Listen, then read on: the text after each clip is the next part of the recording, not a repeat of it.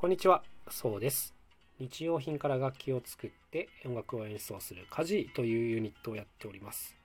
さて、今回のテーマ、えーコンテストをやってみたという話をしていきたいと思います。えー4月の頭ぐらいにですね、あのやっぱりこう仕事がたくさん飛びまして、まあ、自分たちもこうクラウドファンディングをやったりとかいろんな形であがいていたんですがその中で、行った企画の一つにですね僕たちが賞金を出してやったコンテストというのがあるんです、えちょっと知らない方のためにこれ概要とかを説明しますね、えタイトルは、えアーティストを救え賞金争奪コンテスト」えジャンル問わずですねご自分の作品を1分までの動画にしていただいて、えそれを YouTube にアップしてそのリンクを、え送ってきてくださいという感じなんですね。はい。まあ、もうちょっと細かく言っておくと、1分を超える動画でも問題ありませんが冒頭1分で、どれだけ心が動いたかで判断しますと。例えば音楽の場合は画像1枚と音源という動画でも問題ありません。写真の場合もスライドショーにするなど見せ方は問いません。BGM がついていても OK ですが、著作権には気をつけてください。応募は無料。応募は1人1作品まで。もちろん自分の著作権持っているものでお願いします。応募期間は3日間。過去にアップしてある作品の応募も OK。はい。まあ、あとは、まあ、強いて言えば、ハッピーな内容のものを管理しますぐらいな感じですかね。えーこういったまあルールを設定して、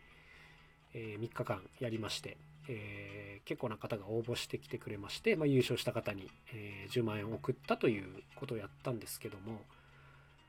これまあ当初の狙いはですねうんやっぱりこうみんな大変な状況っていうのを逆手にとってあの今こそこう喜んでもらえる企画っていうのは何かなっていう時にあの賞金を出すっていうことが一つ思いついたんですよね。みんなやっぱりこの時ってお金欲しいわけですからこの時ってまだ助成金の話もふわふわっとしててみんなもうとにかく不安だったそういう時にあのこう何にもない時にこんなコンテストやっても誰もなかなかね反応してこないと思うんですけどもあのこんな時だからこそ、まあ、賞金は10万円という全然ね大きな金額ではないんですけども、まあ、それでもみんな反応してきてくれるかなっていうまあ下心もありつつあとはですねやっぱりこういった企画ってもっとお金持ってる人にこそやってほしいなと僕は思ってたのでまああのそういった方にこう気づいてもらえる火種になればいいかなっていう、まあ、そんな願いもあってコンテストをやったんですね。であのーまあ、やってみた結果ですねとてもいいことがあって、まあ、10万円出したんですけどもそれの金額以上のこう勉強になったなっていうところがあったので、まあ、今日はちょっとねその内容をシェアしてみたいと思います。はいまあ、こういったコンテストをやるにあたってですね、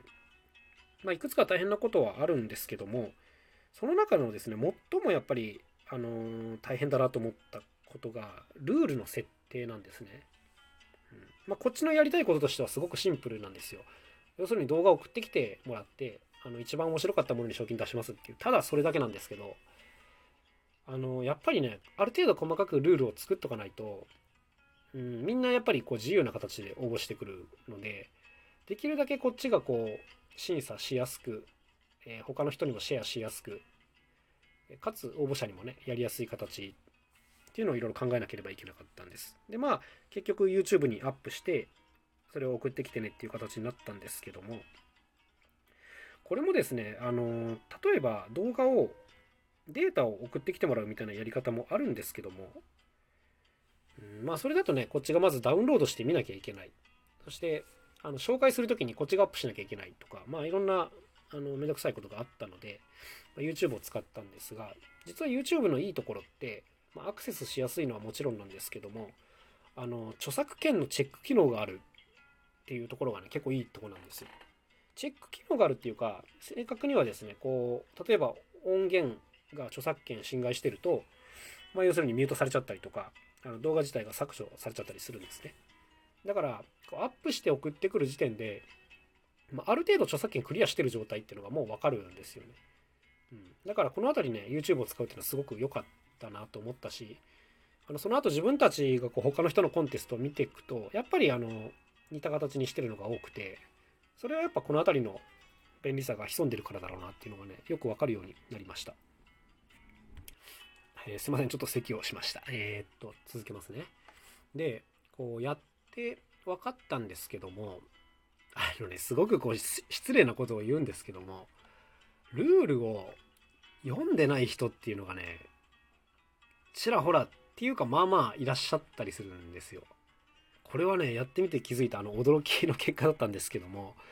できるだけですね、やっぱりそういうルールって、まあ、ある程度は細かく決めてるんですけども、できる限り削ってるんですよ。だって多すぎると、あの、応募者が読まないから、最低限本当に必要なことだけ絞りに絞って、ね、お伝えしたんですけど、それでも、それを守ってくれない人っていうのが、まあ、いらっしゃるんですよね。うん。で、ね、それが起きた時に、まず思ったのが、そうか、コンテストやる人って、こういうルール守らない人からもたくさん応募があって、しかもそれにも対応していかなきゃいけないんだっていうことに、ま、初めて気づいたんですよ。うん、だから、こう、応募する時のマナーとしてね、まあ、ルール読むっていうのはもちろんなんですけど、できる限り簡潔にして、その主催者に負担をかけないっていう、このね、気遣いっていうのが絶対に大事だなっていうことに、ものすごくこう強く何て言うんですかね、感じましたね。あの、主催者だったから気づいたと思うんですけど、何て言うんですかね、すごくこう優しくないのは、応募する時に、こう、ルールのギリギリグレーなところを狙ってくる人とか、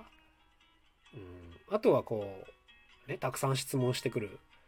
人も優しくないなっていうふうに思います。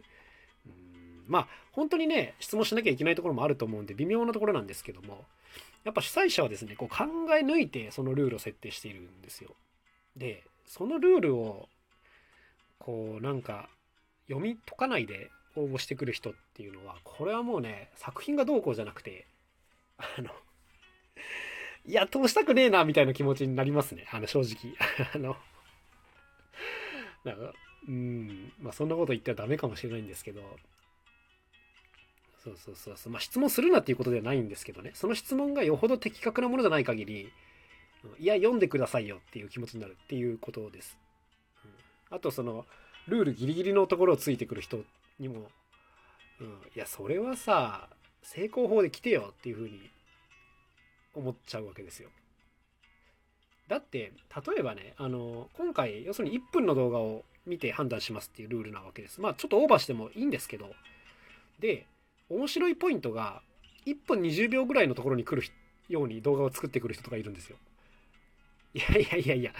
それさ、面白いんだけどさ、あの、ルール的にはもうアウトだから、うん。で、この場合は、まあ、あの、アウトっていうことで、まあ、判断しやすいんですけど、ややこしいのはですね、これが、面白いところが55秒から1分5秒ぐらいのところに来る人とかいるわけですよ。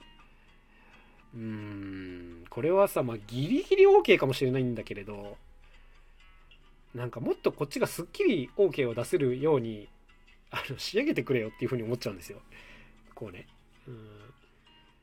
だってそれの人をもし仮にじゃあ優勝とした場合に、微妙にこうルールを守ってないところがあるんで、なんか他の人からしたら、ていうか他のちゃんとね、ルールを守って応募してくる人からしたら、いやいやいやっていう風になるじゃないですか。だから、そういう風に思われるのも嫌なんで、こっちとしても判断にすごく困るんですよね。うん。っていう、まあ、あたりをね、あの、自分が主催者になってやったらね、すごくこう、学びました。だから、まあ、一言で言えば、コンテストに応募するときは、ルールをまきっちり守って、成功法で応募するのがいいよっていうことなんですよ。あんまりこう、裏技とか考えずに、あ、すいません。あんまりこう裏技とか考えずに、あの、シンプルに成功法でいかないと、あの主催者から嫌われる確率が高まるよっていう、まあそういう話ですね。うん、これ自分であの主催するとね、本当によくわかると思うんで、コンテストで勝ち抜きたい人は、まず応募する前に自分で一回ね、主催してみるといいなというふうに思いました。はい。あの、まあ、うん。そんな話でございました。何か1ミリでも参考になれば幸いです。でも本当にね、自分でやってみるとね、いいですよ。面白いです。ぜひ試してみてください。それでは今日はこの辺で終わりにしたいと思います。また明日お会いしましょう。さようなら。